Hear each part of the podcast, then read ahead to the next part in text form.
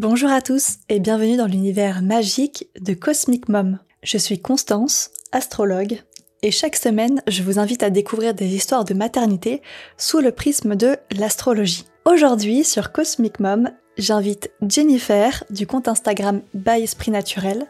Et si vous allez jeter un petit coup d'œil à son compte, vous remarquerez que nous avons une passion en commun, le transgénérationnel. Un sujet qui, je pense, vous intéresse tout autant que moi. Effectivement, Jennifer est justement formatrice sur le sujet. Son parcours de maternité est absolument passionnant. Tout d'abord, elle tombe malheureusement dans les mains d'un homme agressif, mais réussira à se sauver elle et sa fille après l'événement de trop. Elle deviendra donc solo mom assez rapidement et aura même le courage de reprendre des études à ce moment-là. Puis, au fur et à mesure des années, elle décidera de retirer sa fille de l'école pour voyager et inscrira à la place sa fille à je la cite, l'école de la vie. Je vous laisse avec cette discussion passionnante et je vous souhaite une très belle écoute.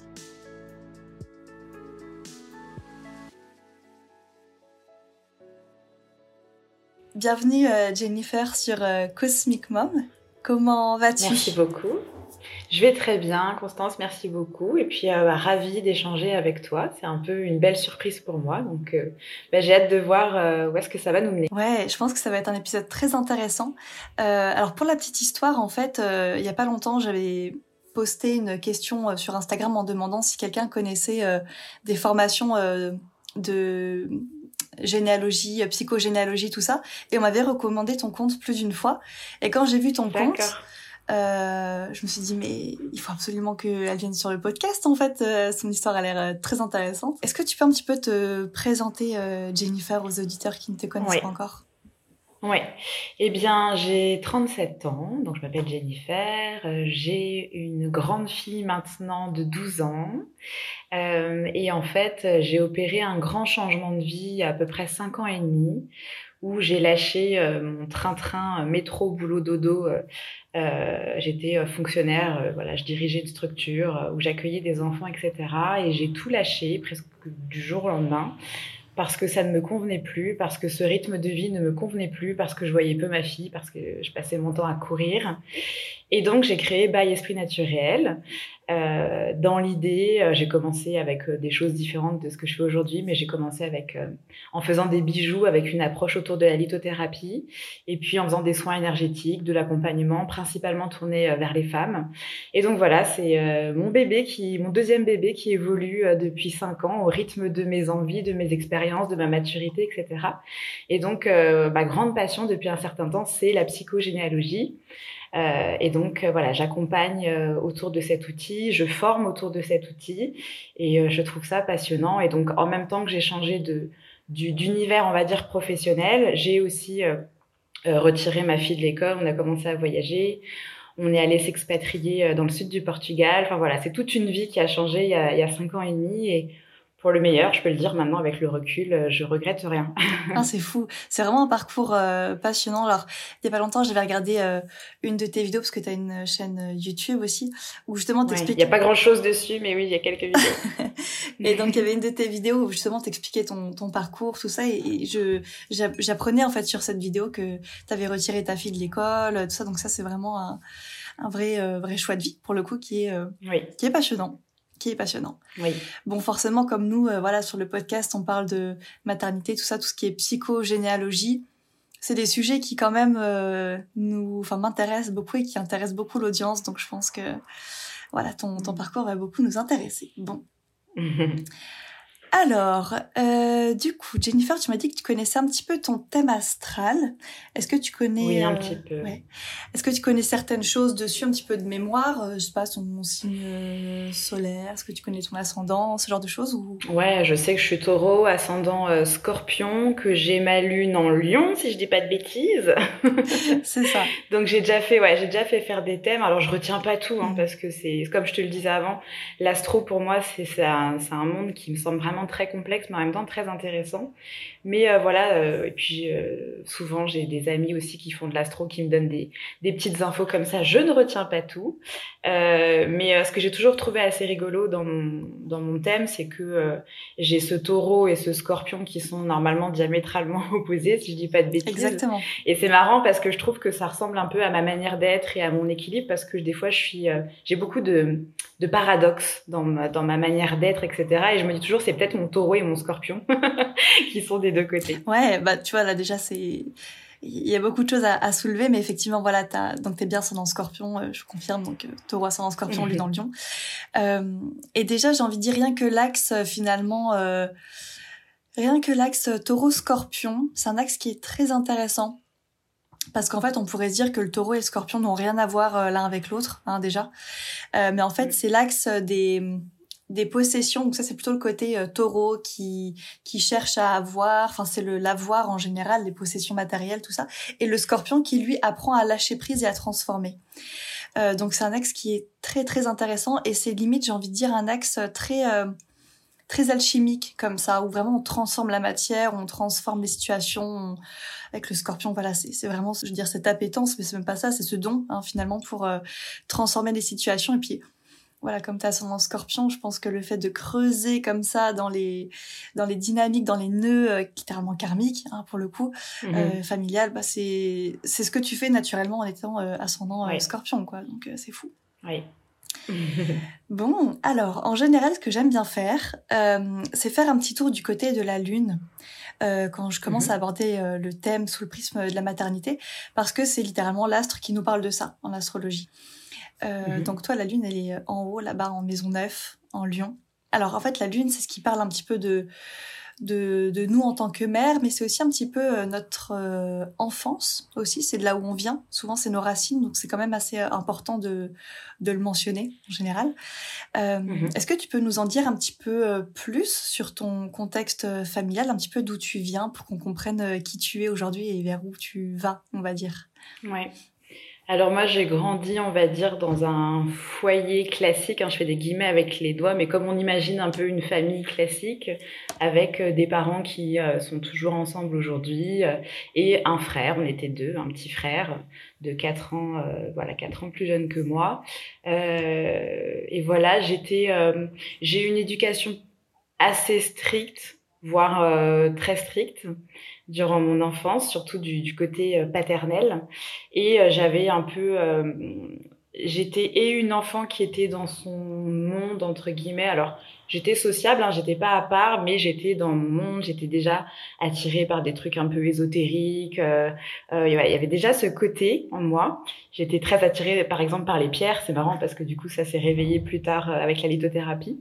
J'avais mis ça de côté pendant des années. Euh, et j'avais un côté aussi très rebelle. Euh, alors à la maison, je me tenais à, plutôt à carreau parce que j'avais pas trop le choix. Mais euh, dès que je pouvais euh, exprimer ce, cette rébellion à l'extérieur, surtout vers euh, le début de l'adolescence, l'adolescence, la, ma vie de jeune femme, ça a continué quelque temps. Euh, J'étais du genre à ne pas supporter l'autorité, ne pas aimer qu'on me donne des ordres. en tout cas, surtout pas s'ils si, font pas sens. Euh, voilà, c'était c'est marrant parce que je suis partie dans la fonction publique, mais je suis pas du tout un profil à être fonctionnaire. Mmh parce que le côté hiérarchie, on te donne un ordre et tu réfléchis pas trop, c'est quelque chose que je supportais pas. Et déjà, ça se sentait dans mon enfance parce que avec les profs, euh, c'était des fois compliqué et je comprenais pas pourquoi je devais apprendre ça, ça n'avait pas de sens pour moi, donc euh, je décidais de pas l'apprendre. Enfin voilà. Mm. J'avais du mal à rentrer dans certains clous, dans certaines cases. Euh, je dirais que j'étais pas faite pour l'école telle qu'elle existe. Je pense qu'il y a des choses magnifiques qu'on peut faire avec les écoles, mais telle qu'elle existe de manière assez classique, ça me correspondait pas. Rester assise euh, huit heures derrière une table et, qu'on m'impose des sujets qui m'intéressent peut-être pas, c'était pas du tout fait pour moi. Donc euh, voilà, euh, ça a été un peu chaotique. J'ai eu du mal à trouver entre guillemets ma voie parce que moi, il y a énormément de choses qui me plaisaient et j'avais pas du tout envie de me cantonner à un sujet ou alors je partais à droite. En fait, en fait, finalement, à gauche, ça m'intéressait aussi. Et euh, c'était une énorme pression, qu'on, voilà, ce truc de dire il faut que tu trouves ta voie, quel métier tu veux faire plus tard. Je me rappelle encore des catalogues qu'on nous donnait à l'école, il fallait choisir. Euh, je trouvais ça hyper euh, limitant en mmh. fait. À l'époque, je l'aurais pas, je l'aurais pas verbalisé comme ça. Maintenant, avec le recul, Et bien sûr, ça a un impact dans mon éducation avec ma fille. Euh, je trouve que c'est hyper limitant de d'imposer comme ça une voix qu'on n'a même pas expérimentée du bout du doigt. Euh, donc il y a plein de choses qui me correspondaient pas. Et, euh, et je pense que ce côté rébellion qu'on m'a énormément reproché dans mon enfance, ça c'est quelque chose qui revenait souvent. On m'emmenait voir une psy parce que j'avais des problèmes avec l'autorité et tout. Donc c'était vraiment présent comme, un défaut. Et ben pour moi, j'en ai fait une espèce de qualité en, grandissant, et ça m'a permis, je pense, de trouver la force de finalement euh, arriver à la trentaine, de lâcher le conditionnement et de tracer ma propre voie et faire des choix qui me correspondent vraiment. Mmh. Ah, déjà, ça dit euh, évidemment beaucoup de choses euh, très intéressantes.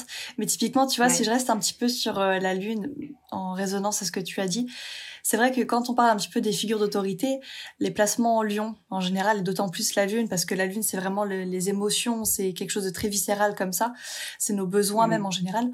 Et très souvent, les lunes en lion ont besoin d'estimer les, leur entourage ou les gens autour d'eux pour qu'il y ait un attachement émotionnel, ou en tout cas pour qu'il y ait une, une, comment je pourrais dire, un, échange qui soit euh, constructif, si je peux dire ça comme ça. En tout cas, souvent les lunes en lion ont besoin d'estimer les gens. Et, c'est compliqué de, voilà, quand on a des placements en lion, parce que je le sais bien, j'ai beaucoup de placements en lion.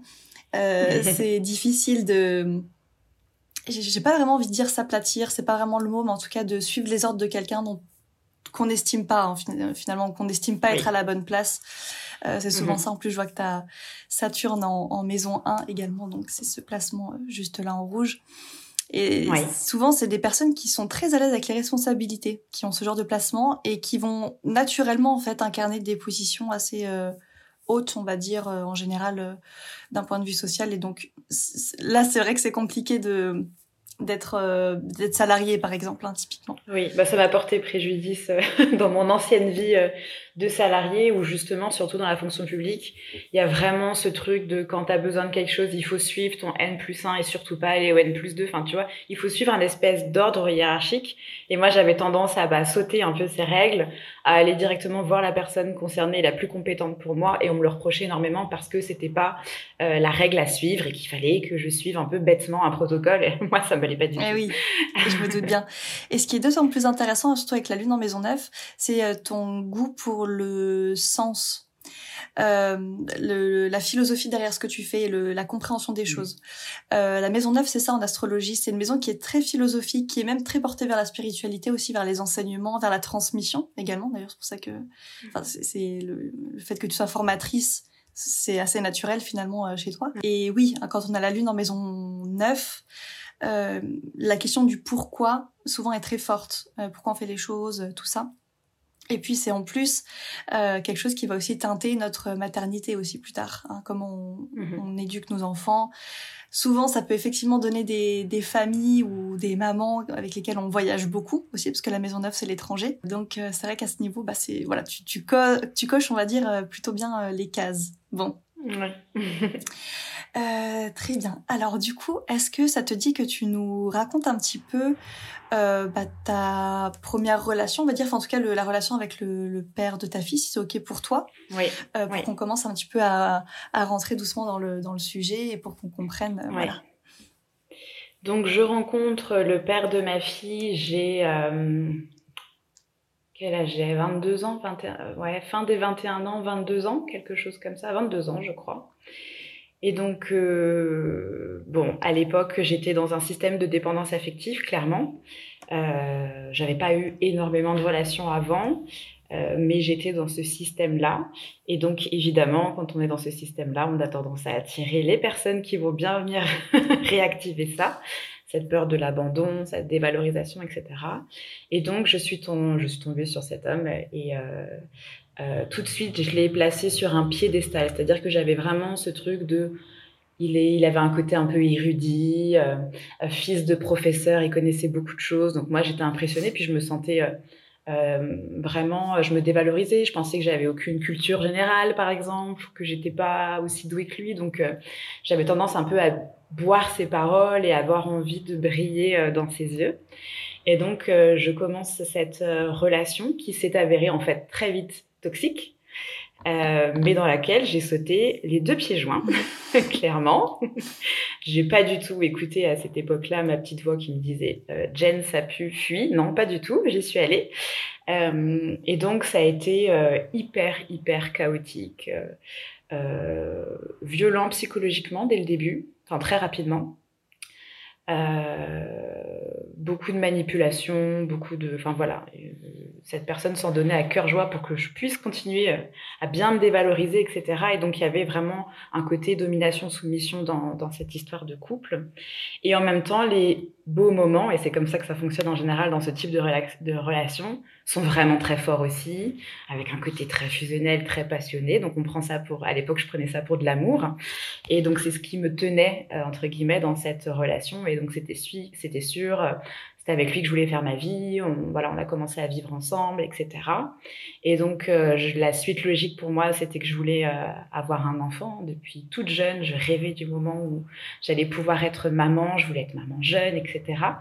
Et donc, euh, bah, j'avais arrêté ma contraception. Et puis, on s'était dit, bah, à l'époque, on se disait, le temps que le corps se remette bien après la pilule, et puis on verra. De toute façon, ça va prendre du temps. Je prends la pilule depuis quelques années, ça va pas marcher tout de suite. Et puis si, il a suffi d'une fois et ça a fonctionné. et donc euh, c'est comme ça que, que, ma fille a pointé le bout de son nez. Sauf qu'elle est euh, le jour où j'apprends que, que je suis tombée enceinte, on est dans un dans un contexte, on est dans un down, si tu veux, vu que la relation c'est que ça en fait, des ups, des downs, des ups, des downs. Moi je l'apprends dans un dans un moment qui était pas qui était pas folichon.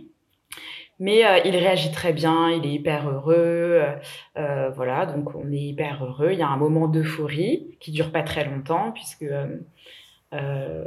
arrivé aux trois mois de grossesse à peu près, lors d'une énième dispute, cette fois-ci la dispute va un petit peu plus loin, puisque on arrive sur de la violence physique. J'en ai eu de la psychologique, mais il y a vraiment cette violence physique qui se déclenche à partir du moment où je tombe enceinte, en fait. Et euh, ce qui est intéressant, et je l'ai appris par la suite, c'est que dans les relations conjugales violentes, c'est très souvent au moment où la femme tombe enceinte que la violence physique arrive. Mm. Comme si à ce moment-là, euh, je sais pas si c'est ce côté, euh, bah, l'homme possède totalement l'autre puisqu'elle porte son enfant, tu vois, il y a une emprise qui se fait d'autant plus. Et euh, de toute façon, voilà, maintenant on est presque leur chose, on porte leur enfant, donc il y a un, je sais pas, mm. c'est difficile de se mettre à la place de ces, de ces personnes-là. Et donc, à trois mois de grossesse, euh, il y a la violence, qui, il y a un acte violent qui, qui, qui, qui est fait. Il y a même une demande à ce moment-là d'avortement. Hein. Je savais déjà que j'avais déjà fait mon écho du premier trimestre. J'ai eu la chance de savoir très tôt que c'était une fille. Donc, je savais déjà que c'était une petite fille. Euh, et là, il me dit, bah non, finalement, tu vas aller avorter, etc. Pas du mmh. tout. comme si c'était facile et comme si c'était. Bah oui, euh, oui, non, mais absolument pas. Mais euh, je suis dans ce dans ce contexte de violence, donc euh, je fais semblant d'appeler quelqu'un pour me renseigner, etc. Je sais pertinemment que je ne vais pas du tout avorter, mais je fais semblant à ce moment-là pour éviter de m'en prendre une, en fait. Et donc, à ce moment-là, je pars, euh, je le quitte. Je suis à trois mois de grossesse et donc, euh, c'est aussi dans ce contexte que j'annonce euh, au reste de ma famille, mes parents étaient au courant, mes parents et mon frère étaient au courant, mais que j'annonce au reste de ma famille, tu sais, les fameux trois mois où on attend pour annoncer la bonne nouvelle. Bah, moi, la bonne nouvelle, c'était que j'étais enceinte, mais que j'allais probablement élever cet enfant toute seule. Donc c'était un peu une double annonce. Euh, et à ce moment-là, euh, il y a des personnes qui se sont réjouies, mais très vite, elles ont un peu euh, changé leur fusil d'épaule en me disant, bah, ce serait peut-être bien que tu te fasses avorter parce que tu te rends pas compte, être mère célibataire, ça mhm. va être très dur. Donc, je vois avec le recul évidemment que c'était, ils se voulaient, ces personnes-là se voulaient bienveillantes, bien sûr, et qu'elles s'inquiétaient pour moi, etc. Parce qu'en effet, c'est pas du tout comme ça que moi j'avais imaginé les choses, mère célibataire. Mais c'était hors de question, mmh. hors de question. Enfin, à aucun moment ça m'a traversé l'esprit euh, de, mettre fin à cette grossesse. Euh, j'avais très très peur de vivre cette grossesse toute seule, etc. Mais il était hors de question que j'y mette un terme d'une manière ou d'une autre. Et puis, euh, petit détail qui est hors couple, mais ça fait partie de, ma, de, mon histoire de grossesse, c'est que au moment où j'ai appris ma grossesse, quelques jours après, j'ai perdu ma grand-mère, oh. dont je suis extrême, dont j'étais extrêmement mhm. proche. Donc j'ai vécu euh, cette vie qui arrivait avec la perte, la mort en même temps, en parallèle. Et je pense que c'est quelque chose qui marque euh, et ma grossesse et euh, pour moi mon enfant. Donc il y a eu cette peine que ce deuil que j'ai dû vivre aussi en même temps durant durant la grossesse. Et donc, si on revient à mes trois mois de grossesse, donc j'ai quitté cet homme, euh, le père de ma fille, pendant un mois. Et puis, à force de violon, de voilà, j'ai fini par y retourner, hein, parce que euh, j'étais hyper vulnérable. Je me retrouve enceinte, je suis toute seule. Euh, moi, je rêvais un peu d'avoir un schéma familial entre, guillemets encore classique, et donc bah, j'y retourne en me disant on a quand même voulu cet enfant. Euh, euh, voilà, je lui dis je reviens, mais plus jamais tu lèves le petit doigt sur moi parce que là c'est fini. Et puis j'y crois, je me dis que voilà il peut y avoir des efforts, etc. Et en effet, il ne me lève plus la main dessus du tout le reste de la grossesse. Par contre, la violence morale et psychologique, elle, elle sera toujours là avec des ups et des downs euh, comme, euh, comme d'habitude. Et donc moi, je suis euh, extrêmement heureuse d'être enceinte. Pour moi, porter la vie, c'était la chose la plus belle au monde. Donc malgré tout ça, euh, j'ai vécu des moments très difficiles parce que justement, quand il y a eu cette violence aux trois mois, j'ai eu très peur de perdre mon bébé. Donc ça, pour moi, c'est quelque chose qui est ancré chez ma fille aussi. Cette, cette peur de la, de la perdre, quoi, physiquement, que, voilà, que je, mmh. que je fasse une fausse couche tardive, etc. Et donc euh, la grossesse se poursuit. J'ai des contractions dès 4 mois de grossesse, donc c'est pas top. Euh, j'ai voilà, je, je, travaille à l'époque euh, un peu dans la vente, etc. Donc je suis tous les jours debout. Quand on me demande de, quand on me propose de laisser la place dans le métro, je dis non non ça va. J'étais en mode warrior, je me sentais bien, etc. Sauf que j'ai tiré sur la corde et que à six mois il a fallu que je me fasse hospitaliser parce que j'avais trop de contractions, que le col commençait déjà à s'ouvrir, etc. Donc je suis passée en grossesse entre guillemets à risque avec un traitement pour éviter qu'elle naisse prématurée. Moi-même, je suis née prématurée, donc mmh. il y a une répétition euh, intéressante à, ce niveau-là.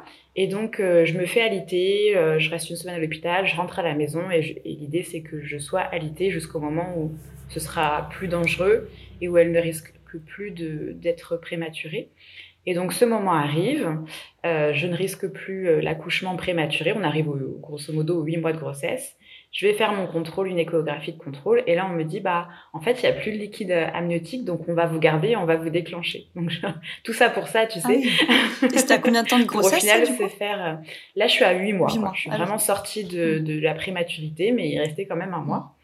Et donc au final, eh ben, on l'a on l'a forcé à sortir. On avait peur qu'elle arrive trop tôt, mais au final, j'ai été déclenchée. donc c'est l'ironie du sort. Et donc euh, et donc voilà, je vis euh, un accouchement déclenché, très douloureux, parce que bon bah pour pour celles qui connaissent le déclenchement, euh, on force un travail qui voilà, il se fait pas naturellement. Je, suis passée de de, du col à deux à, à l'ouverture totale en 45 minutes quoi donc ça a été mmh. hyper rapide mais hyper violent sans avoir le temps d'avoir une vraie péri, etc. Donc niveau sensation, euh, on était au top, on était au J'imagine. Mais bon voilà, ma fille se porte bien, un petit un petit bébé de 2 kg 3 qui se qui se porte bien, donc c'est le principal. Euh, et à ce moment-là, le père est là et, tout va bien, on est heureux etc. Voilà, je sais pas jusqu'où tu veux que eh je bah, continue comme ça. Pour l'instant, alors c'est vrai qu'il y a beaucoup de beaucoup de choses à dire, euh, donc on va s'arrêter là pour l'instant. Après, on fera la suite après. Euh, alors évidemment, plus tu racontais ton histoire, plus je voyais des choses dans ton thème astral qui me qui me m'interpellaient, on va dire. Euh, Juste, je voulais commencer par un, alors j'ai envie de dire vraiment le tout début pour le coup, et notamment ta naissance à toi. Après, on reviendra euh, au reste. Euh, mhm. En fait, je vois que tu as euh, Pluton en maison 12 juste là, et donc que tu es en plus ascendant mhm. Scorpion, donc les, les deux sont en, en, Scorpion. Et très souvent, ce que je peux demander, parce qu'en fait, la maison 12, en fait, l'ascendant, c'est la naissance, et la maison qui est juste avant, la maison 12, c'est le moment où on est encore dans le ventre de notre maman, à nous. Euh, tu vois ce que je veux dire? Donc euh, la maison douce, c'est les neuf mois et l'ascendant, c'est la naissance, entre autres. Mhm. Euh, et voilà, la question que je peux poser, on va dire, quand, quand je vois ça, alors ça arrive pas toujours, mais des fois ça arrive, c'est se demander s'il n'y a pas eu un... Comment je pourrais dire? Alors ça pourrait être soit un... comment que la mère soit dans un processus de deuil quand elle nous a eu, donc euh, qu'il y a eu une perte d'un membre de la famille, ou bien que euh, l'accouchement ait été compliqué et voir dans des cas un peu extrêmes, il y a eu un risque de perdre le bébé, par exemple, donc euh, toi en l'occurrence. Euh, Est-ce que tu as quelques infos là-dessus ou pas spécialement? Bah, Du coup, moi, je suis née prématurée à 7 mois, 7 euh, mois et quelques jours, je crois. Donc, en fait, ma, ma mère a eu euh, une grossesse à risque et elle s'est fait Et donc, à l'époque, elle c'était pas pour mon frère, elle s'est fait cercler l'utérus, mais à l'époque, pas du tout. Et donc, en effet, elle avait peur de me perdre. Et l'idée, c'était de me garder au chaud le plus longtemps possible. Surtout que il y a 37 ans en arrière, les prématurés, enfin voilà, les mmh. services, euh, voilà. C'était pas aussi, j'imagine, euh, poussé qu'aujourd'hui au niveau euh, médecine, etc. Donc, la peur de me perdre, elle l'a eu.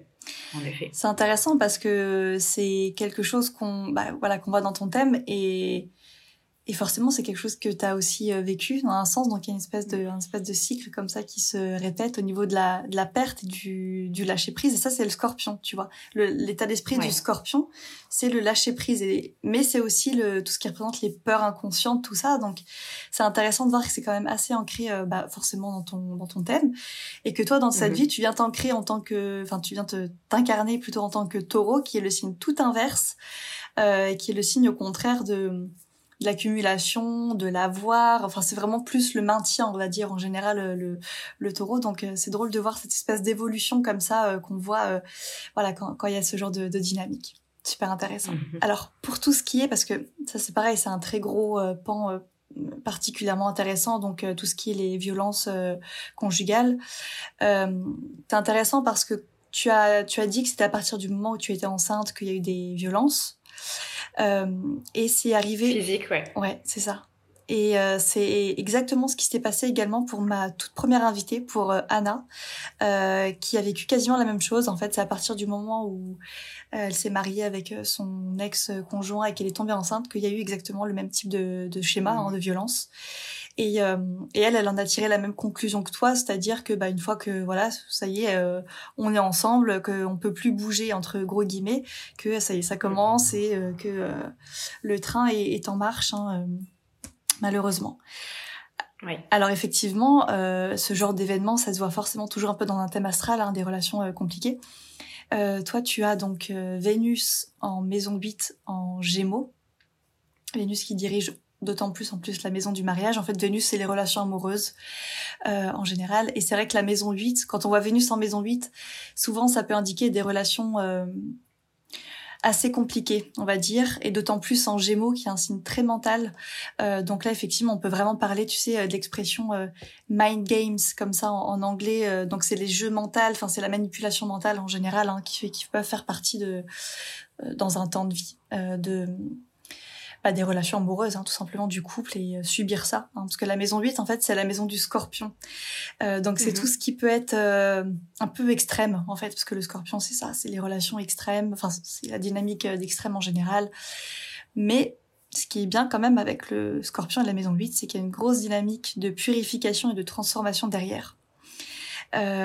typiquement, les, les scorpions, en général, c'est vrai que, bon, même si même si on essayait un petit peu de d'atténuer euh, l'énergie du scorpion, malheureusement, c'est souvent des gens qui vivent des événements assez extrêmes quand même de vie, mais qui en général ont toute la force euh, qu'il faut derrière pour euh, purger ça. Parce que d'ailleurs, bon, moi je, je, fais toujours attention avec l'astrologie karmique, mais parfois il y a une petite portée karmique derrière, ou en tout cas transgénérationnelle. Et souvent les scorpions, c'est ceux qui purgent le mieux et le plus les, les dynamiques familiales qui traînent, tout ce qui est karmique, tout ça, mais c'est vrai qu'il y a toujours un peu cet événement compliqué euh, à, vivre, forcément. Ouais, je le sens bien. Il y a ce côté mort et renaissance qui est assez présent dans ma vie et je, me suis bien dit que c'était mon petit scorpion, ça. C'est exactement ça. Potentiellement. ah bah la dynamique de transformation, c'est, enfin voilà, donc de mort et de renaissance, c'est vraiment le scorpion euh, pur et dur. C'est le phénix, c'est le serpent qui mute, c'est tout ce qu'on veut. Enfin voilà, c'est toute cette euh, ces, ces, métaphores un petit peu autour de ça qui, euh, ouais, qui représentent quand même très très bien le, le scorpion. Euh, bon, ok. Alors qu'est-ce que je voulais voir un petit peu? Alors j'ai le thème astral de donc de ta fille aussi sur euh, les yeux. Est-ce que tu savais que ta fille était née pendant une nouvelle lune? Ah non, je savais même pas. Non, pas du tout. Eh ben en fait, donc elle est donc elle est Capricorne. Euh, mais elle n'a pas que le Capricorne, enfin que le Soleil pardon en Capricorne, elle a aussi la Lune et Mars entre autres. Euh, et quand le Soleil et la Lune sont dans le même signe, donc comme euh, c'est son cas, bah, ça veut dire que le Soleil et la Lune étaient euh, à côté dans le ciel quand elle est née, et donc c'était une nouvelle Lune, voilà. D'accord. donc c'est plus du fun fact, hein, on va dire. Hmm. Alors, ce qui est intéressant, c'est que dans ton thème, si je fais un petit peu, alors ce qu'on appelle une, une synastrie, en fait, c'est quand on superpose deux thèmes astro comme ça, euh, l'un sur l'autre, qu'on voit euh, ce que l'un provoque euh, chez l'autre, enfin les, relations, en fait, la dynamique de la relation. Euh, toi, de par ses placements en Capricorne, elle vient activer la maison 2 dans ton thème astral. C'est très intéressant. Parce que la maison 2, alors bon, c'est le, c'est le travail en soi, donc le fait que, enfin, voilà, est-ce qu'il n'y a pas eu un espèce de, de shift finalement de vie professionnelle quand elle est née euh, au niveau du travail? Bah, C'est une question qu'on peut euh, se poser. Euh, mais c'est aussi toute une question, parce que la maison 2, c'est aussi la valorisation, euh, comment on se valorise soi-même. Euh, c'est-à-dire qu'elle vient activer ça chez toi et que inconsciemment ou pas, euh, elle vient t'apprendre à te valoriser. C'est un peu bizarre dit comme ça, mais euh, à, te, à, te, à te réapproprier tes valeurs, à comment tu te vois toi-même. Enfin voilà, et ça c'est vraiment des, des caractéristiques euh, très taureaux finalement. Et donc c'est ton signe euh, solaire. Et mm-hmm. parce que le taureau, voilà, c'est vraiment c'est le deuxième signe du zodiaque. C'est le signe, bah voilà, justement des, des valeurs, ce genre de choses. Et, euh, et oui, c'est comme si finalement elle t'apprenait un petit peu à être euh, sur ton chemin, si je peux dire ça comme ça. Euh, en tout cas, sa, sa naissance et a pu te permettre, on va dire, un petit peu de te ré recalibrer ou te réaligner ou voilà, d'être beaucoup plus aligné en tout cas. Et c'est assez, euh, assez beau à voir finalement quand, quand ça se passe comme ça. Du coup, tu veux nous parler un petit peu de l'après, du coup, la, la naissance? ouais. Ouais. Ouais. Donc, euh, bah, on commence une vie de famille à trois, on va dire ça comme ça. Et euh, la violence psychologique est toujours là, si tu veux, ça va être vraiment dans des... Je pense que j'ai oublié énormément de choses, mais des fois j'ai des petits souvenirs de... Euh, euh, je sais pas, moi je l'allaitais, elle était, euh, il y avait son, son, petit landau qui était à côté, et puis bah, quand on est maman, on est fatigué, on essaye de faire au plus simple, et lui il râlait parce que euh, je le réveillais et qu'il fallait que je sorte à l'été. En plus, elle est née en janvier, donc il faisait un peu froid dans, dans l'appartement, il fallait que j'aille dans une autre pièce, enfin je pouvais pas l'allaiter tranquillement dans mon lit parce que ça dérangeait monsieur et que bah, lui il travaillait, hein, c'est pas comme moi qui foutait rien. ouais. voilà, c'est des, des, des, petites violences comme ça au quotidien où un jour, j'étais partie euh, euh, chez la stage-femme, tu sais, faire la rééducation du, périnée. Bon, j'étais pas loin, j'étais à 4 rues de, là où on logeait, mais j'étais pas dispo au moment où je faisais euh, la rééducation du périnée. Je pense qu'on peut comprendre pourquoi. Et euh, je sais pas, il avait besoin d'un d'une info sur le biberon, je sais pas, je me souviens plus, et je m'étais fait pourrir, mais pourrir, mais mais mais c'était ça a été euh, très violent en fait comme réaction parce que à ce moment-là je ne lui ai pas répondu et qu'il n'était pas en capacité de comprendre que bah non en fait j'étais en train de me faire ausculter donc j'étais pas sur mon téléphone à ce moment-là et que j'étais partie une heure je pensais qu'il pouvait gérer juste une heure enfin bref mmh. et donc c'est plein de petites violences comme ça du quotidien euh, qui sont lourdes, qui sont pénibles. Et, et c'est en même temps, je vis le paradoxe de euh, mon bébé, euh, je suis tellement heureuse, ma fille. Euh, euh, voilà, je je retourne pas au travail tout de suite. J'essaie de prendre six mois tranquille à, avec elle. Euh, je suis vraiment heureuse de, la voir. Et, euh, la violence physique finit par revenir, hein, parce que bah, dans ce schéma, ça finit toujours par revenir, je pense. Et donc, aux sept mois de ma fille, il y a de nouveau de la violence physique. Où là, euh, bah, ça, cette image, elle est assez gravée dans ma tête. C'est qu'elle est dans son petit parc à quatre pattes, là, en train de me regarder, et lui, en fait, m'étrangle sous ses yeux, en fait. Et donc j'ai toujours l'image de elle en train de me regarder. Oh. Elle était bébé, hein, mais et puis je j'ai pu voir euh, par la suite que c'était ancré mine de rien en elle de manière inconsciente, mais voilà j'ai cette image de lui avec ses mains autour de mon cou et elle en train de me fixer quoi, sa, sa petite bouille, etc. Et donc euh, là je passe un, c'est pas un sale quart d'heure parce que ça a duré beaucoup plus longtemps, mais j'ai peur pour ma vie à ce moment-là. À ce moment-là, je pense qu'il est en capacité de me tuer. D'ailleurs, il le verbalise qu'il pourrait me tuer.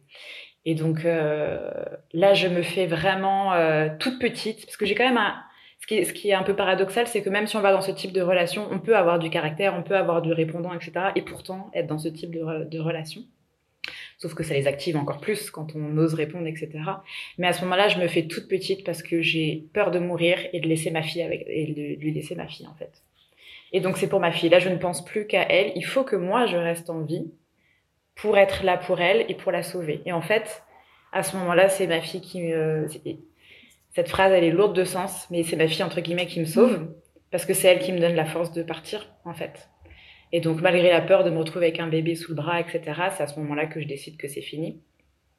Euh, et, euh, et c'est très, c'est très compliqué parce qu'évidemment, quand il, quand il redescend lui et qu'il repasse dans, un, dans, sa phase de tu sais, je te mets une tape et je te caresse, donc quand on revient sur la phase caresse, on sort tous les violons, etc. Mais moi, ma décision euh, à ce moment-là, elle est prise.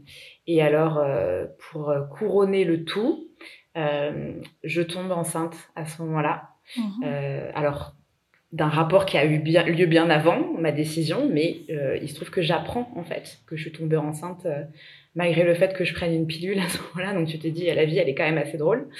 Euh, et donc pour moi, il est clair et net que je vais pas garder cet enfant parce que vu le contexte, j'ai un bébé, je suis avec un homme violent, je dois partir. Pour le coup, c'est assez clair dans ma tête. Et lui, bien sûr, joue là-dessus en disant non, j'ai envie de le garder, etc moi j'aimerais garder, etc. Mais alors là, du coup, je j'y réfléchis pas et je fais les choses très vite. En fait, à ce moment-là, je me mets en mode un peu pilote automatique et je fais les choses très vite en mode réfléchis pas trop, euh, ne fais pas trop appel à tes sentiments, ce qui est pas très bon parce que j'ai mis beaucoup de choses dans des tiroirs mmh. qui ont ressauté plus tard. Mais en fait, j'étais en mode survie à ce moment-là. Et donc, il a fallu que j'annonce les choses à ma famille parce que ma famille n'était pas au courant, en fait, de, pour eux, c'était euh, un cas isolé, ce qui s'était passé quand je l'avais quitté euh, à trois mois de grossesse. Mais ils n'avaient pas conscience, en fait, d'à quel point c'était violent, etc. Et je me suis rendu compte euh, il y a deux, trois semaines encore que même mon frère, en fait, je, pensais qu'il était au courant, mais lui, il pense juste qu'il m'a mis une claque un jour et que ça s'est fini. En fait, il, il connaît pas toute la violence qu'il y a eu derrière. Et parce que je voulais pas les inquiéter, parce que dans ces moments-là, on a envie de protéger sa famille, on n'a pas envie que le père débarque, le frère débarque, etc. Parce qu'il est tellement fou que tu as peur pour les autres aussi en fait. Euh, donc je cohabite deux mois avec, même si ma décision elle est prise, on a quand même un appartement, il faut que moi j'en trouve un autre. Donc je décide de quitter la région parisienne, retourner vers ma famille. Et donc je vis euh, deux mois bah, pas très agréable, hein. c'est-à-dire que je dors quand même avec un couteau sous mon oreiller. Donc c'est ça me donne une idée de l'ambiance dans laquelle j'étais. Effectivement. Et euh, ouais, et il y a un jour en particulier où j'ai eu peur qu'il s'en prenne à ma fille en fait. Euh, j'ai eu très peur parce que du coup, euh, elle pleurait, bah, les, les, les, petits pleurs de décharge là de fin de journée des bébés où voilà ils ont, ils ont besoin de lâcher tout. Donc elle était dans une, une espèce de crise comme ça où elle pleurait énormément. Et c'était lui qui était avec elle au niveau du dans le salon. Et quand j'arrive, en fait, je le je le vois en train de regarder la petite et en train de se tenir les poings comme ça, tu sais, en mode en la regardant, avec euh, ce fameux regard moi j'ai toujours l'impression que dans ces moments de colère, il était comme possédé. Tu sais, tu reconnais plus les yeux. Oui, je vois tout à fait de quoi tu parles. Voilà. Et donc là, euh, cette scène m'a énormément marquée parce que je suis euh, en fait dans l'embrasure de la porte et je ne bouge plus, je suis figée parce que je me dis au moins de moment, au, si jamais je fais un truc qui lui déplaît, c'est ma fille qui va prendre, etc. Donc je passe dans la cuisine, c'est horrible, j'en rigole, mais c'est horrible, mais j'en rigole parce que maintenant il y a le recul et tout, mais je passe dans la cuisine, je cache un couteau derrière mon dos et j'attends. Et donc je me dis s'il fait le moindre geste, je lui saute dessus, c'est terrible, hein. c'est terrible de dire ça, mais moi j'étais une maman lionne dans ces, tu vois, la lionne là, j'étais une maman lionne dans ces moments-là et il y avait plus de, c'était ma fille quoi. Il fallait que je protège ma fille. Donc heureusement il ne s'est rien passé, il a rien fait. Mais euh, voilà, j'étais en mode euh, survie totale. Et donc, on a fini par partir, euh, par trouver un appartement pas très loin de, de, ma famille. Et donc, je suis partie en province. Je suis rentrée, en fait, là où j'ai grandi, avec ma fille. À 7-8 mois, j'ai commencé ma vie de, de, maman célibataire à ce moment-là. C'est fou. Moi, je suis encore sur la scène. ça fait vraiment scène de, de film, hein, limite. Et surtout, je me dis, mais t'imagines... Enfin, euh, évidemment, ta fille et ton bébé, elle n'a pas du tout compris à ce moment-là ce qui, était, enfin, ce qui était en train de se jouer entre ces deux parents. Et euh, c'est fou de... Quand tu parles du regard noir, euh, tout ça, c'est vrai que c'est... Enfin, je, je, vois totalement et je pense qu'on est beaucoup, beaucoup à comprendre de ce qui se joue à ce moment-là. Et c'est vrai que si on parle bah, des relations toxiques, cette dynamique de souffler le chaud-froid, ça c'est de la manipulation pure et dure. Et... Euh, et d'ailleurs, j'en parlais avec une, une amie et on se disait que les relations toxiques, on les appelait pas euh, toxiques pour rien, parce que littéralement, il faut se détoxifier de ça et des, des processus, des mécanismes de manipulation qui sont très ancrés et, c'est très compliqué parce qu'il y a toujours ce, ce, cette fameux, ce fameux, ces fameux moments de non mais il a changé et, et hop c'est reparti pour un tour et c'est de pire en pire. Et là c'est une question de vie ou de mort qui euh, qui euh, qui est en jeu à la fin Ouais. Donc, euh, je, me suis, je, me suis, toujours demandé comment j'aurais réagi si j'avais pas eu d'enfant, tu sais. Mm. Parce que là, pour le coup, euh, euh, mon moteur, c'était ma fille. Et quand je disais tout à l'heure que quand je disais ma fille m'a sauvée, mais cette phrase, elle est lourde de sens, c'est parce que, euh, tu vois, en psychogénéalogie, on parle de projet-sens, donc toutes les énergies qui entourent la grossesse, des projections qu'on a fait entre autres sur son enfant. Et ma fille, elle l'a porté, cette projection de je suis là pour sauver ma mère. Et il y a un an et demi, deux ans, elle me l'a verbalisé comme ça. Elle m'a dit, maman, tu sais, moi, ma mission de vie, je pense que c'est vraiment de te sauver et de prendre soin de toi. Et là, je me suis rendu compte qu'elle avait vraiment, en fait, chopé ce programme-là dans ces moments-là, quoi. Donc il a fallu travailler après à déconstruire ça parce que il y avait dans la dynamique jusque peu de temps, hein, c'est encore c'est en train de bouger maintenant, mais il y avait cette dynamique de euh, elle se prend un peu pour ma mère, tu vois, il y a le côté très protecteur qu'elle est seulement en train de lâcher euh, là depuis quelques temps, mm. mais euh, ça a été très compliqué. Ouais, effectivement, je te, enfin, je j'aime pas trop aller trop profondément dans le thème des enfants non plus parce que bon c'est pour des raisons éthiques, mais c'est vrai que si on regarde son thème, elle a beaucoup de de placement en maison 6 et en Capricorne et euh, dans la lune et souvent le, la question que je pose euh, c'est un peu cette question de est-ce que tu as eu des, des, des, des responsabilités tôt dans l'enfance par exemple? Ou alors elle a une, une, signature un petit peu typique des, des, des parents euh, comment des, des des mamans célibataires, hein. souvent les enfants qui sont dépendants d'une nouvelle lune, donc quand le soleil et la lune sont rapprochés comme ça, ce qui représente les archétypes euh, parentaux, ça indique qu'un des deux parents a dû jouer le rôle de l'autre euh, et donc être seul en fait. Hein. Souvent, c'est ça arrive très souvent que c'est ça. Et, euh, et oui, c'est vrai qu'on voit beaucoup de maturité dans son thème. Hein. Il y a beaucoup maturité, responsabilité, le sens du devoir, euh, de l'utilité aussi, qui hmm. sont quand même assez marqués. Euh, elle est ascendant Lion. Toi, t'as une lune en Lion. Très souvent, il y a des. Ça, c'est vraiment un Cathy. Bah, son père est lion. Ah, bah voilà. C'est ça. euh, très souvent, on voit des, des, signes comme ça qui se transmettent de génération en génération. C'est un peu le, la génétique astrologique, en fait, hein, l'ADN astrologique. Oui, oui. oui, je le vois parce que ma mère, pareil, est taureau. Et, et c'est vrai que je m'amusais à regarder. Je me dis, mais il y en a toujours un qui récupère un des deux parents un signe. C'est ça. Ouais, tout à fait. Non, non, mais ça, c'est vraiment. Euh, alors, classique de chez classique. Et c'est même euh, comme ça, même qu'en consultation, des fois, on peut déterminer des dates d'accouchement aussi par exemple. Donc du coup là tu trouves la force euh, de partir, de changer de vie un petit peu. Ouais. Euh... ouais. On commence notre vie euh, toutes les deux. Alors ce qui est très euh, marrant mais aussi très intéressant quand on parle des relations toxiques, c'est que j'avais une peur bleue moi de vivre cette vie de, de mère célibataire et qu'en fait le plus dur ça a été avant de faire le pas. Une fois que j'ai fait le pas, une fois que j'ai déménagé, que je me suis retrouvée toute seule avec elle dans cet appartement, j'ai pas du tout, j'étais pas du tout stressée, j'étais libérée en fait c'est un soulagement total. Et ça, c'est des choses qu'on on aimerait dire à toutes ces personnes qui ont peur de quitter des relations toxiques. Mais en vrai, on peut dire beaucoup de choses. Le déclic doit venir de soi. Mais c'est que la peur, la pire peur, elle est avant. Parce qu'on projette des choses, parce qu'on s'imagine des choses, parce qu'on a l'impression qu'on n'aura pas la force. Mais euh, moi, j'ai découvert à travers, malgré moi, à travers cette expérience, mais euh, mon petit côté scorpion, j'imagine, mais voilà que j'avais j'avais une force insoupçonnée en fait, que j'aurais jamais soupçonnée. Mais euh, devenir mère célibataire, vivre tout ça, ça m'a montré que bah je pouvais être une lionne, je pouvais soulever des montagnes, que je pouvais voilà, que ma fille m'a donné cette force, cette maturité. Et tu sais souvent au lieu de dire euh, qu'on est, euh, quand j'explique que je suis mère célibataire, je dis, au lieu de dire bah on vit, on vit que toutes les deux ou depuis toujours, euh, dis on a grandi, on, a grandi ensemble depuis. Tu vois, j'ai le lapsus de dire qu'on a grandi ensemble en fait. C'est fou. Mais parce que clairement, ça m'a fait grandir clairement. Hmm.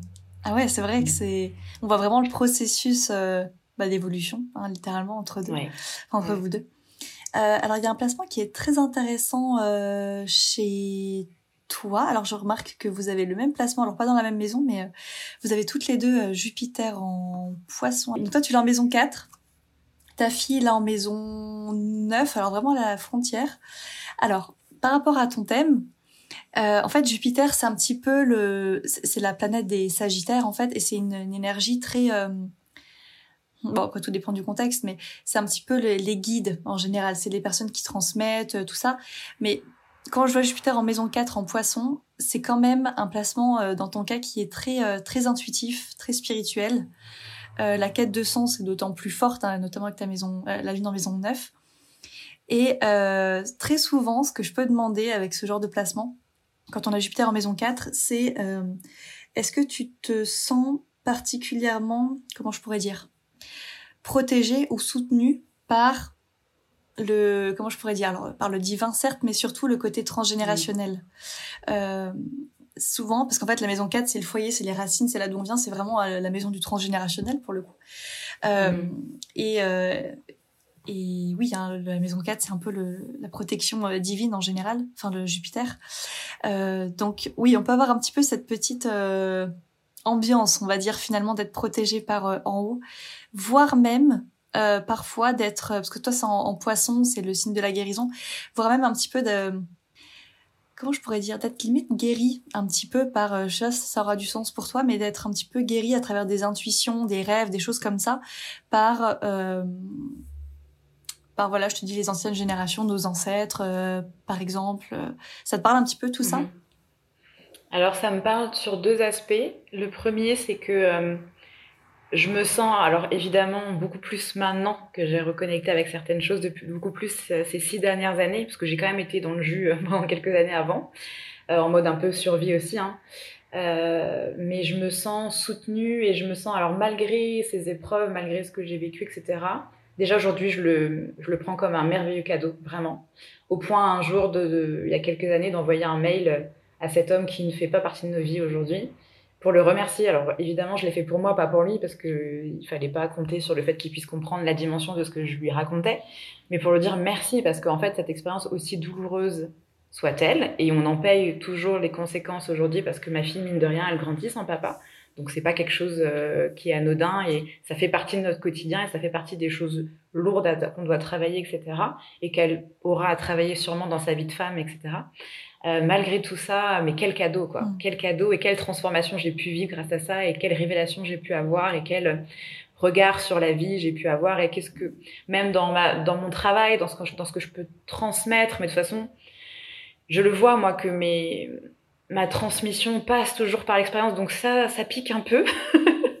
c'est pas toujours hyper confortable, mais ça m'offre une richesse incroyable. Et en plus, moi, je suis pas quelqu'un qui aime transmettre juste par de la théorie, j'ai besoin de, tu vois, pour comprendre que le feu brûle, faut que je mette mon doigt dessus. tu auras beau m'expliquer qui brûle, ouais, moi j'ai besoin de, d'éprouver la brûlure, et là vraiment, je vais pouvoir te transmettre quelque chose. Donc voilà, c'est pas hyper confortable, mais ça a été un beau cadeau. Et donc j'ai ce sentiment que malgré ça, aujourd'hui, je suis extrêmement soutenue, protégée, que voilà, il y a des situations où je me dis mais je sens que ça va aller, ou des situations où on me dit là t'es sûre Jen tu paniques pas et tout mais non en fait je sens que c'est ça veut pas dire que je vis jamais aucun stress hein, c'est pas vrai mais il y a des situations où l'extérieur me renvoie tu sais le stress et tout et moi je sens que c'est il y a un truc euh, depuis que j'ai changé de vie, il y a une espèce de fluidité quand même, même si je vis des épreuves comme tout le monde, etc. Mais il y a une espèce de fluidité où je sens que, voilà, si je suis pas dans la résistance, si je tombe pas trop dans le mental, et ça m'arrive, hein, mais voilà, c'est fluide et que tout, tout est juste et, à chaque fois je comprends. Là par exemple, on a déménagé dans une nouvelle maison. Au début, je disais mais pourquoi dans cette maison ça va pas? Et en fait, c'est une maison qui vient guérir un truc hyper important chez ma fille. Enfin, il y a ah, toujours un truc. Il faut que je fasse, ouais, il faut que je fasse confiance. Et il y a toujours le cadeau quoi que je vois euh, pas loin derrière. Et donc euh, cette expérience de vie, c'est un énorme cadeau. Et, euh, et, voilà, je me sens pas du tout victime de la vie ou euh, on m'a laissé tomber, etc. Je me sens vraiment soutenue et je comprends pourquoi j'ai vécu ça. Donc il y a ce côté, ouais, où je me sens vraiment soutenue sans aller chercher à dire qui me soutient, de où ça vient, etc. Et il y a autre chose aussi, c'est que, comme je te disais, j'ai perdu ma grand-mère mmh. pendant la grossesse. Et pour moi, euh, ma grand-mère et cette grand-mère-là est très liée à ma fille.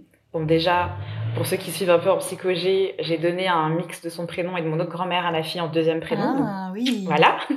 à l'époque, j'étais pas trop. Mais de toute façon, c'est pas grave. Il faut pas lutter. Euh, la transmission, elle se fait, mais ça montre qu'il y a un lien d'affinité quand même entre elles. Et euh, donc Naëlie l'a jamais connue, ma fille l'a jamais connue, mais quand elle était petite et qu'elle avait 2, 3, 4 ans, elle venait me parler d'elle et donc, elle je l'appelais Nanou, et elle me disait, bah, Nanou, elle te dit qu'elle t'aime très très fort, ou elle venait me dire des choses comme ça, quoi. Ah, c'est fou. Et elle me disait qu'elle la voyait. Donc, au bout d'un moment, ça a coupé, et vers ses 6-7 ans, c'était fini. Mais voilà, quand elle était toute petite, euh, elle, me disait qu'elle la voyait et qu'elle lui parlait, quoi. Ah, mais c'est fou. Alors, c'est vrai que quand t'as mentionné ça, euh, je voulais euh, rebondir dessus, mais c'est passé, ça m'est passé par la tête. oui, très souvent, ce qu'on, alors ça c'est même pas juste de l'astrologie, c'est souvent dans un cadre un peu spirituel, on le remarque souvent, euh, que quand il y a un décès dans une famille, souvent, il y a une naissance qui se, qui s'ensuit, on va dire. Moi, c'est mon cas, par exemple. Hein. mon grand-père est mort, je suis née quelques temps après. Et souvent, c'est des liens d'âme qui sont très forts comme ça. Euh, c'est un, peu un espèce de relais, souvent, euh, entre deux, deux âmes, littéralement. Et, et alors, en plus, le fait que ta fille comment dire, ait des petites intuitions sur qui est présent dans la pièce. Et puis c'était c'était une lion aussi. ah bah voilà, comme quoi. ouais, non, mais ça. Et tu vois, je suis sûre que si on mettait un petit peu les deux thèmes astro comme ça de ta fille, de ta. De, de, de, de la grand-mère euh, comme ça côte à côte, euh, je suis sûre qu'on verrait des grosses similarités entre les thèmes astro. Ça soit très régulièrement euh, des, des, des, signes qui se transmettent ou des choses comme ça. Donc euh, oui, c'est quand même un, un beau, un bel événement, je trouve, même si bah, on parle de littéralement de la mort et de la vie. Bah, C'est un petit peu ce qui fait euh, le tout, tout le sens hein, finalement de, de ça. Et c'est assez beau je trouve ce genre de d'événement et surtout de, de, le mentionner. Donc euh... Mm. et alors du coup qu'est-ce qui t'a fait un petit peu euh, tomber entre guillemets euh, dans la dans la spiritualité même le psycho la psychogénéalogie tout ça? Est-ce qu'il y a eu un événement particulier ou est-ce que ça s'est fait euh, graduellement? Ça s'est fait euh, c'est drôle parce que ça s'est fait et un peu graduellement même si ça a été rapide et en même temps, comme je te disais, enfant, j'étais déjà vachement attirée mmh. mais, par ça, mais c'est comme si je l'avais oublié. Mais si tu veux, moi, à la place de faire mes devoirs, je faisais l'écriture automatique pour essayer de communiquer avec une tante décédée. Mais c'était des trucs que j'avais mis complètement de côté. Ou, euh, tu vois, j'ai acheté, je sais pas si t'as connu ça, t'as l'air plus jeune que moi, mais à l'époque, chez les buralistes, il y avait des espèces de petits catalogues de magie blanche qu'on pouvait acheter pour faire des sortilèges, etc. Je crois que ça n'existe plus aujourd'hui. Mais voilà, j'adorais ça. Ma mère a trouvé des clous de girofle dans mon oreiller ou des choses comme ça. Donc j'étais attirée vraiment, j'adorais les pierres, etc. Euh, j'étais attirée par ce côté euh, ésotérique, mystique, etc. Mais j'avais mis ça de côté. Euh, après, j'ai toujours, euh, je, je, je suis pas religieuse, mais j'ai toujours cru qu'il y avait des choses voilà qui nous dépassaient et ça ça n'a jamais été remis en question donc euh, voilà c'est juste que je pratiquais rien du tout euh, et que je m'y intéressais pas forcément et puis euh, après des années de vie en mode euh, robot, hein, en mode euh, voilà, parce que je me suis retrouvée toute seule avec ma fille, j'ai décidé de reprendre des études pour prendre un poste à responsabilité. Donc j'avais vraiment, je me levais à 5 heures. Enfin c'était un quotidien épuisant et où j'avais mis un peu toutes mes émotions, tout ce que j'avais vécu dans un dans des tiroirs fermés. Tu vois, j'étais en mode, bah, j'ai pas le temps de, de, pleurer sur mon sort. Je suis maman, j'ai un bébé, j'ai pas que ça à faire de, de pleurer sur ce qui vient de m'arriver. Maintenant, faut que j'avance quoi. Mmh. Et donc, euh, ça a été quand même positif parce que il fallait en effet que j'avance, il fallait que je travaille, il fallait que j'assume notre petite famille, etc. Mais évidemment qu'à un moment, ces émotions, il allait falloir remettre le nez dedans. Donc, je l'ai fait par la suite. Mais voilà, j'ai été pendant des années en mode pilote automatique. Et puis, à six ans, euh, alors que j'étais allée vers un travail qui à la base me plaisait, parce que moi j'aimais travailler pour les enfants, etc j'ai remis en question mon métier parce que je me dis mais ça n'a plus tu vois cette histoire de sens. Quel est le sens? Moi à la base je viens ici euh, l'idée c'était d'avoir une structure pédagogique euh, mais pas de faire sûrement pas de la garderie ou, le clown quoi moi j'avais envie d'apporter des choses aux enfants à travers une pédagogie autour du jeu parce que pour moi c'est la, meilleure des manières d'apprendre quand on arrive à rendre les choses ludiques etc et de faire vraiment un travail intéressant et en fait, bah, tu travailles pour des politiques, on te donne des moyens au début quand c'est la période d'élection, puis après c'est fini, quoi. Donc, euh, je travaille pour des politiques, euh, je dois suivre des, règles bêtes euh, à manger du foin. Enfin, il y a un moment, je, je pouvais plus, quoi. Et je me dis, mais Jen, quel est le sens de ce truc-là? Moi, au début, je m'étais mis en mode euh, fonctionnaire, je passe mes concours, je me fais titulariser, sécurité de l'emploi à vie. Ça y est, on s'est mis en sécurité. Tu vois, c'était ma première, mon premier objectif je suis toute seule avec ma fille, il faut que je nous mette en sécurité. Donc j'ai grimpé les échelons, j'ai passé mes concours, j'ai fait mes trucs. Puis une fois que j'ai eu tout ça, j'étais là, bon, ça c'est fait. Est-ce que tu dois encore des années euh, à répondre à des règles, des consignes qui n'ont aucun sens?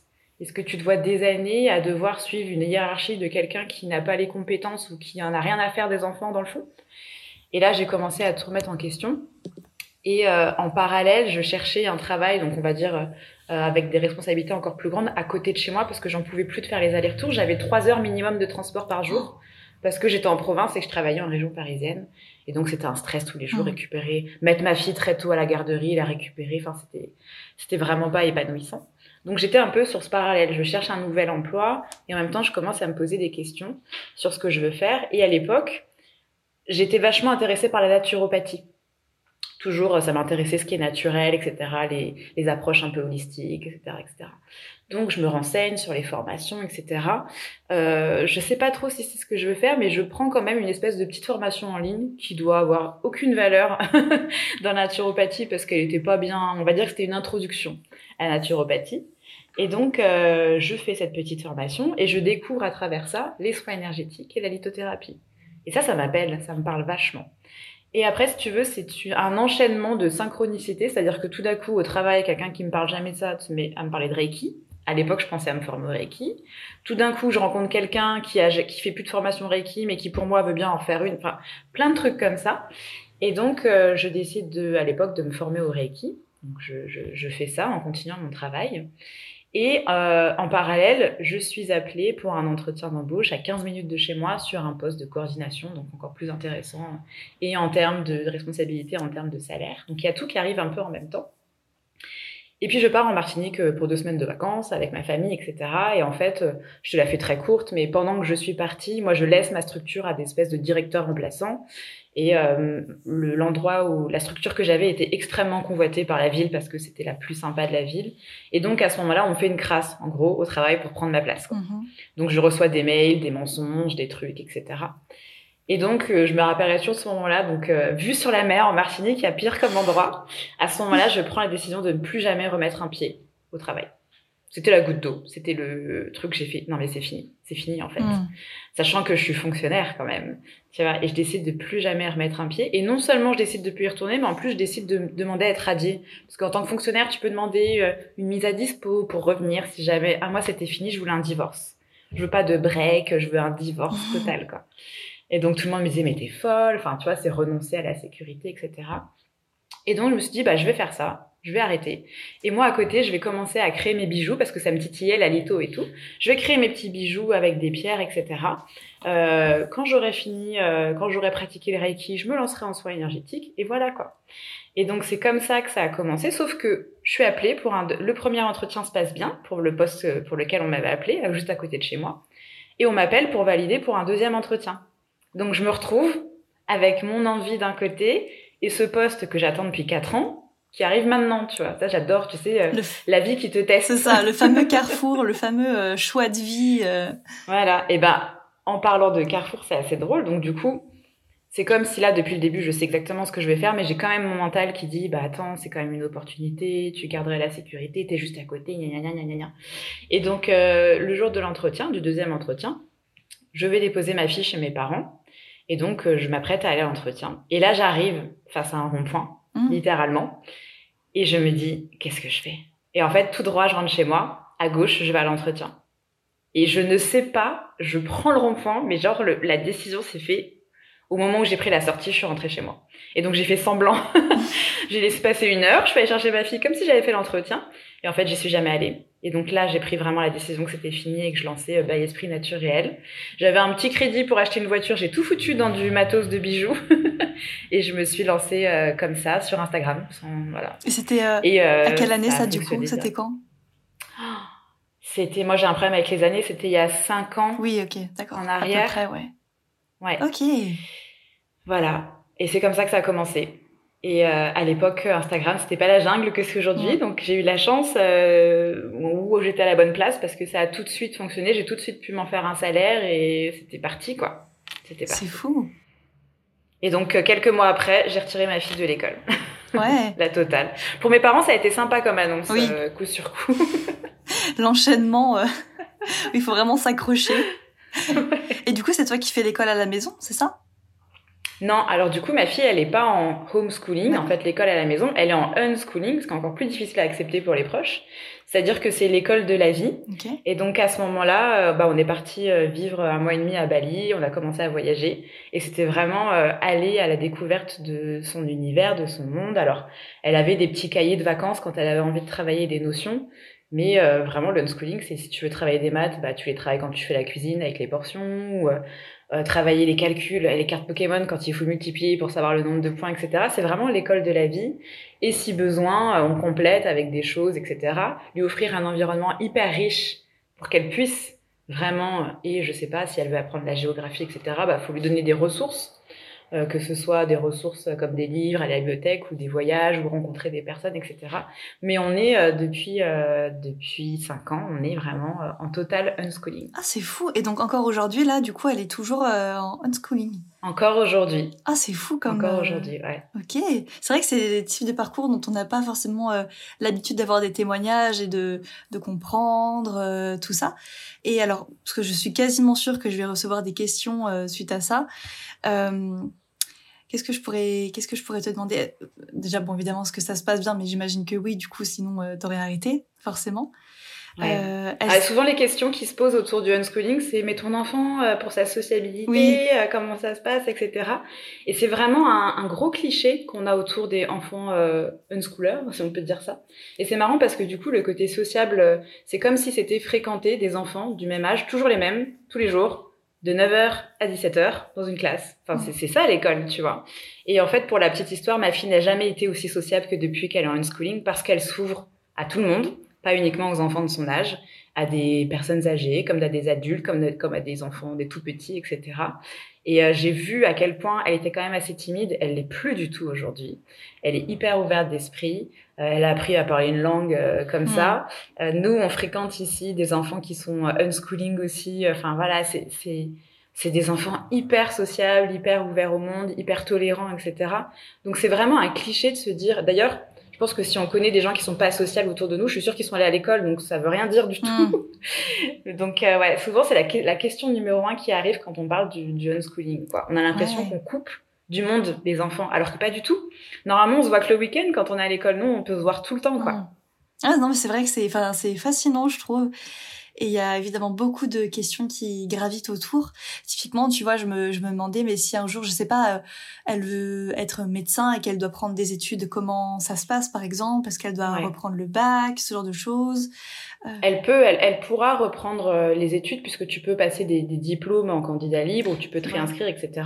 Mais ce qui sera hyper intéressant, c'est que ce sera son choix. Ouais. C'est que ce sera sa motivation. Et ça, c'est ça a été prouvé. Hein. Les, d'ailleurs, il y a eu une étude qui a été faite sur Harvard où les meilleurs élèves sont ceux qui ont été en unschooling. Ah ouais? Bah Parce que le moteur, c'est quoi? C'est ta motivation. T'imagines si on t'avait laissé sur tout ton parcours scolaire faire uniquement ce qui t'intéressait, comme t'aurais cartonné? Hmm.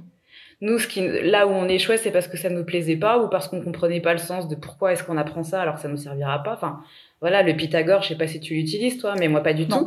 En tant qu'astrologue, très peu, ça c'est sûr. Et donc il y a énormément de choses comme ça qu'on nous inculque qui nous servent pas, alors qu'il y a énormément de choses qu'on aurait pu nous transmettre et qui nous serviraient énormément aujourd'hui. Tu vois Et donc voilà, moi, ma fille, elle se passionne pour des choses. Alors à une époque, c'était la mythologie. Aujourd'hui, c'est le dessin. Et elle adore le bricolage, etc. Et le jour, elle envie, là, c'est les animaux. Elle aimerait ouvrir un refuge. Je la laisse, voilà, elle peut changer d'avis. Enfin, elle est libre. Mais en tout cas, ce qui est sûr, c'est que le jour où elle aura envie de se former à quelque chose, elle le fera pas parce que on donne un catalogue et qu'il faut choisir ta, ta, ton orientation. Elle le fera pas pour faire plaisir à maman. Elle le fera pas parce qu'on lui a dit qu'il faut prendre cette filière, etc. Elle le fera juste parce qu'elle aura un projet et qu'elle aura envie de le mener à bien. Et pour moi, c'est le meilleur, euh, la meilleure motivation, c'est ça. C'est clair. Et du coup, j'étais en train de regarder un petit peu dans son thème euh, ce qui parle justement de l'apprentissage, de ce domaine-là de, de, vie. Donc c'est Mercure. Donc toi, toi, tu as tu as Mercure en Taureau juste ici en maison 7 et elle elle a Mercure en maison 5 en Sagittaire. Alors, je suis euh, limite, euh, faut, je pense, je peux dire euh, contente, mais en fait, le Sagittaire en astrologie, c'est vraiment le signe des aventuriers en général. Et en plus, ça se fait en maison 5 chez elle, donc c'est des plaisirs, tout ça. Ça veut dire que son apprentissage passe, enfin déjà il y a une curiosité naturelle chez elle, donc ça c'est top. Mm. Hein, J'ai envie de dire bon, ça, ça tombe bien. Et en plus, ça se fait à travers le jeu, les plaisirs. Parce que la maison 5, c'est ça, c'est la créativité. En plus, elle a son en Lyon, donc ça va bien matcher à ce niveau-là. Euh, ça tombe plutôt pas mal hein, au niveau de son thème. En plus, comme elle a beaucoup d'énergie assez responsable, euh, alors oui, forcément, ça, ça a dû bien se s'auto euh, nourrir, on va dire, au niveau de sa maturité et de peut-être son organisation, peut-être qu'elle est particulièrement organisée, ce genre de choses. Donc, euh, Ah, c'est très intéressant. Oui, je vois que ça lui correspond. Je vois que ça lui. J'aurais pas, euh, par exemple, si demain elle veut retourner à l'école, elle retournera à l'école. Enfin, tu vois, c'est pas imposé, c'est un choix qu'on a pris ensemble parce qu'elle avait, elle, elle avait pas 4 ans, quoi. Elle était déjà assez grande à ce moment-là. Et, euh, et vraiment, euh, je l'écoute, quoi. Si un jour elle ressent le besoin ou quoi que ce soit, mais évidemment. D'ailleurs, pendant un an, elle a fréquenté un endroit là où on habite, qui était pas une école, mais qui était un espèce de hub où les jeunes pouvaient aller travailler, etc. Elle l'a fréquenté pendant un an. Ça a été une super expérience. Elle a appris à parler anglais comme ça. Elle est meilleure que moi. Tu vois, moi, je suis allée à l'école. Elle est bien meilleure que moi.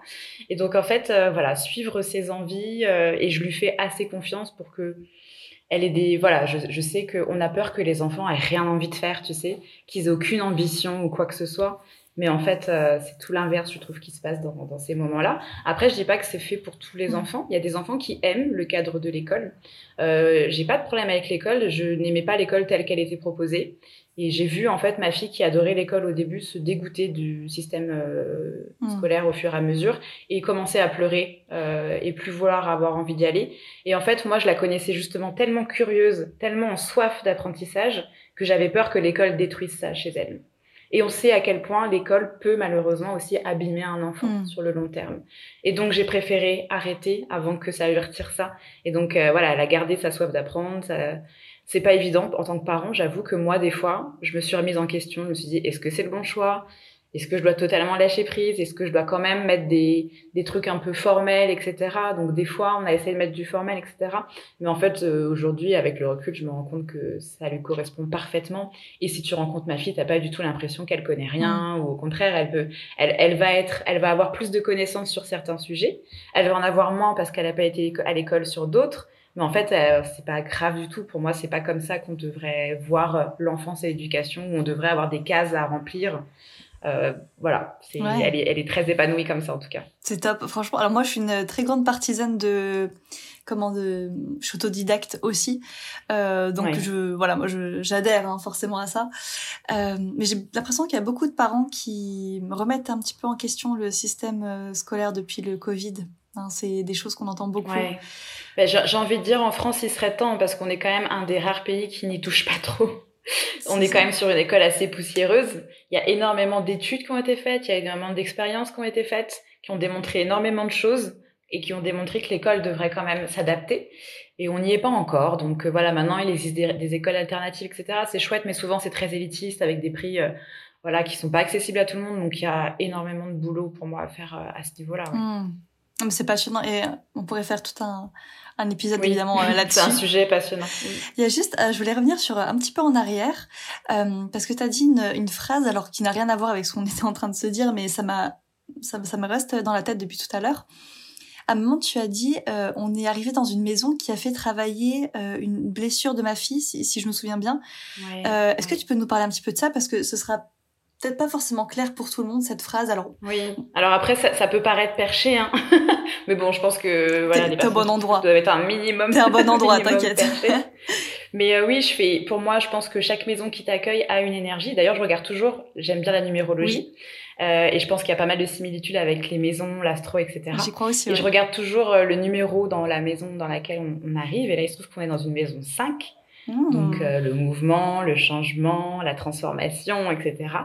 Et donc euh, il y a plein de synchronicités qui m'ont amené dans cette maison. Et moi, comme je te dis, euh, j'écoute, j'écoute ce qui, ce qui vient. Et tout le monde me disait, en fait, j'avais quatre, quatre mois pour trouver une maison et je refusais ce que je voyais. Non, c'est pas ça. Non, non, non, non, non. Et euh, si tu veux, à, à 10, 10 jours de poser mon préavis, enfin de partir de la maison, j'avais toujours rien, quoi.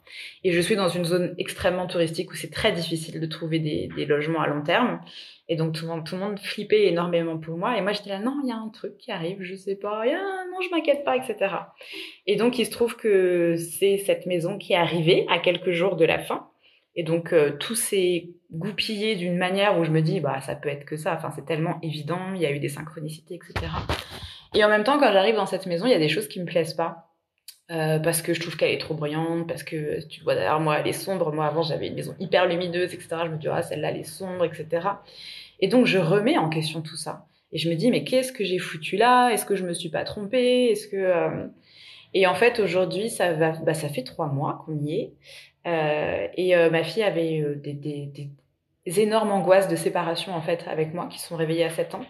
euh, si bien que je pouvais jamais rien faire, jamais la laisser deux minutes, etc. Enfin, ça fait des années qu'on essaye de travailler dessus, que je l'ai emmenée voir différents thérapeutes, qu'on a essayé plein de choses, etc.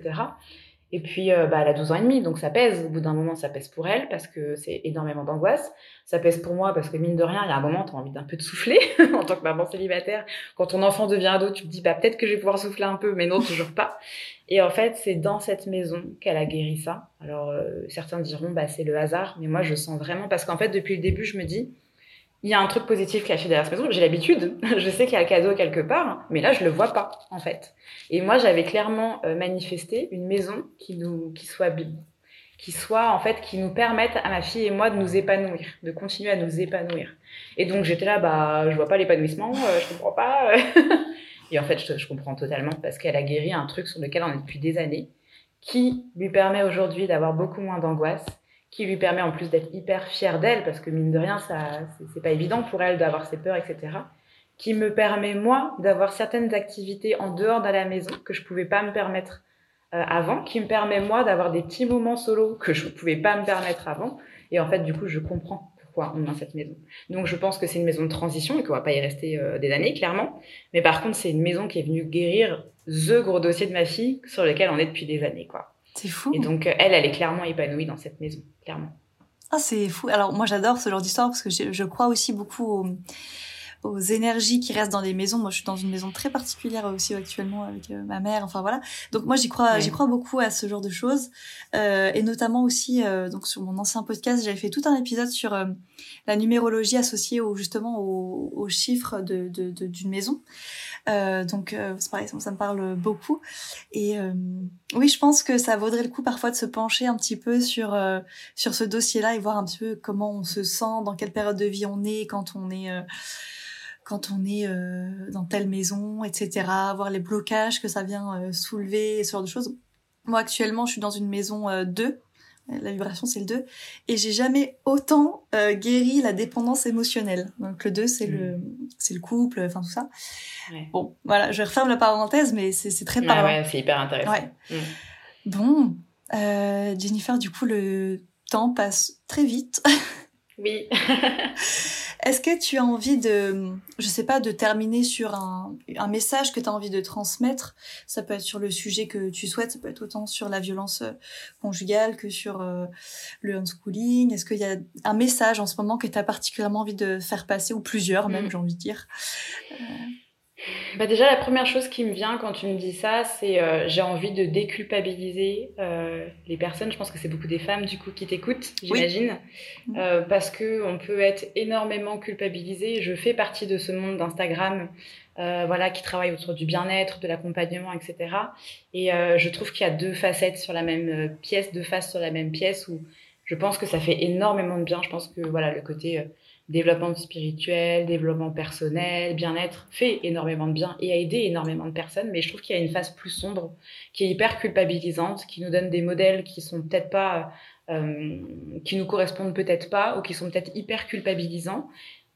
Ça peut aussi renvoyer énormément d'images faussées, parce qu'il faut se méfier avec ce qu'on voit. Euh, premier abord sur Instagram, il y a la vraie vie, et puis il y a ce qu'on voit sur, euh, sur les réseaux.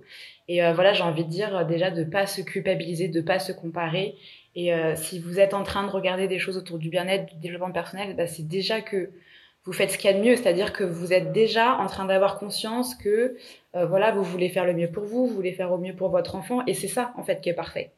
Il n'y a pas de, il y, a ce, il y a cette phrase devenir la meilleure version de vous-même que je, qui me sort un mmh. peu par les trônés à force, même si à un moment j'y ai adhéré.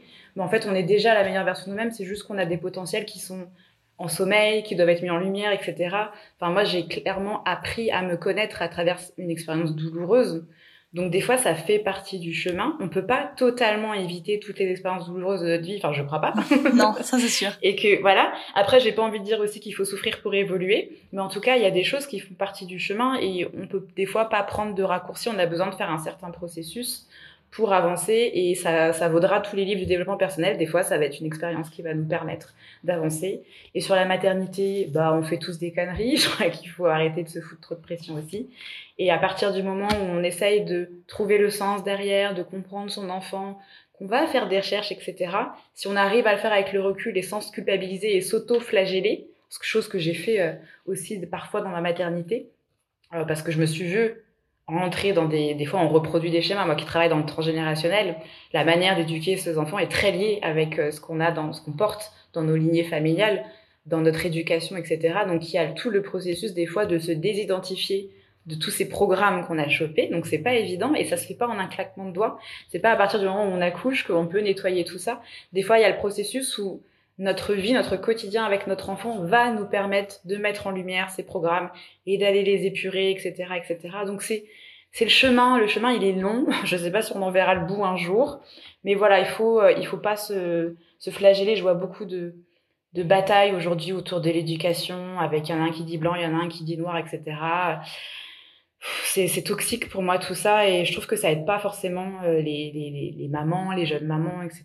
Donc il faut se faire confiance, il faut aussi avoir le recul, il faut bah, accepter que des fois euh, on n'a pas fait les choses parfaitement, mais avoir le recul euh, et se pardonner et verbaliser les choses. Enfin moi, des fois ma fille quand je fais pas, quand je trouve que je j'ai pas été hyper cool et que j'ai pas été euh, comme j'aurais voulu être, j'ai aucun problème à lui dire bah là j'ai déconné, je suis désolée ou là tu vois j'étais tellement euh, stressée par ça que bah j'ai mal réagi. Enfin voilà, je trouve que c'est hyper important d'avoir ce depuis qu'elle est toute petite, j'ai ce dialogue avec elle et c'est marrant parce qu'aujourd'hui euh, bah on se prend pas beaucoup bec, mais voilà, quand ça arrive, on a ce recul. Elle aussi, elle a, le recul de venir me voir et me dire, bah désolé là tout à l'heure comment j'ai agi. Et, je trouve que c'est une belle qualité de, enfin moi pour moi c'est une des plus belles qualités de se remettre en question.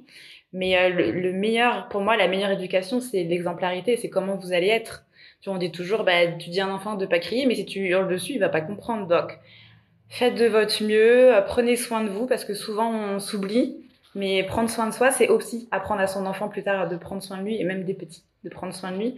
Donc euh, voilà, je trouve qu'il faut trouver l'équilibre, mais c'est hyper facile à dire et hyper facile, difficile à faire entre les injonctions comme ça qui viennent de partout, de gens qui euh, des fois n'ont même pas d'enfants ou ont sorti un, bouquin et pensent tout savoir, et euh, l'expérience et ce qu'on fait au quotidien et voilà. Mais je pense que plus on est en capacité de s'apporter de la bienveillance et de l'amour sur soi-même, plus ça va être facile d'en avoir dans son rapport à son enfant. Et plus on lui montre que voilà, c'est important de prendre soin de soi, c'est important de s'entourer de bienveillance, que parfois on se laisse dépasser par nos émotions, il faut le dire, c'est pas une honte et que ça lui arrivera aussi, que ça lui arrive beaucoup parce qu'il est enfant et qu'il sait pas bien les gérer et que c'est OK quoi et que vraiment la communication décomplexée euh, sans essayer d'avoir une espèce d'image de parent parfait, euh, pour moi, c'est hyper, euh, c'est hyper important parce qu'il y a ce truc de les parents sur un piédestal. Mais je trouve que plutôt les enfants ont conscience que les parents sont pas des dieux en toute puissance, mieux c'est. parce qu'après, la chute, elle est rude. Hein, une fois qu'on comprend que c'est pas des dieux, euh, des fois, ça arrive très tard. Moi, je vois encore des adultes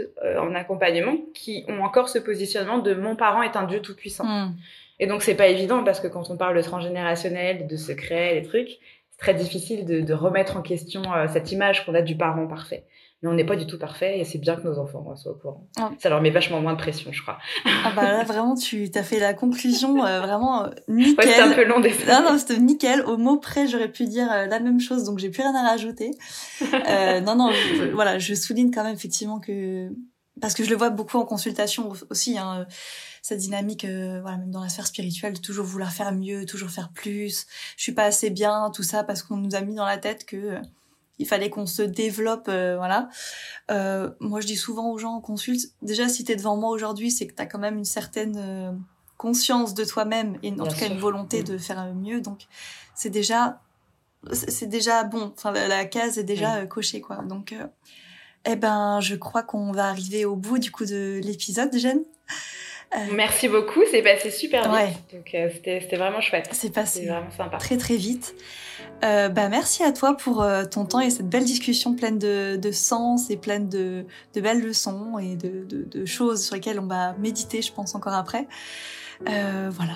Merci à toi. Avec grand plaisir. Merci à toi. Et puis euh, merci bah, de partager tout ça parce que je pense que ça fait du bien à beaucoup de monde, donc c'est vraiment chouette. Ouais. Merci. Merci beaucoup. Au revoir.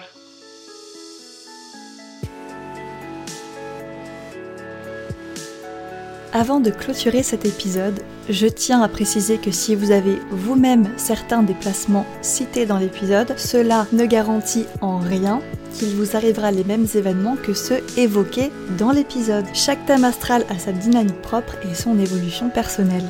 Grand merci d'avoir écouté Cosmic Mom. Je vous invite maintenant à vous abonner au podcast pour ne pas rater les prochaines histoires aussi passionnante que celle-ci pour soutenir le podcast et le faire grandir. Vous pouvez le noter sur Spotify ou Apple Podcast et partager sur Instagram cet épisode qui aura, j'en suis sûre, un impact particulièrement fort. Merci pour votre écoute et à très vite sur Cosmic Mom.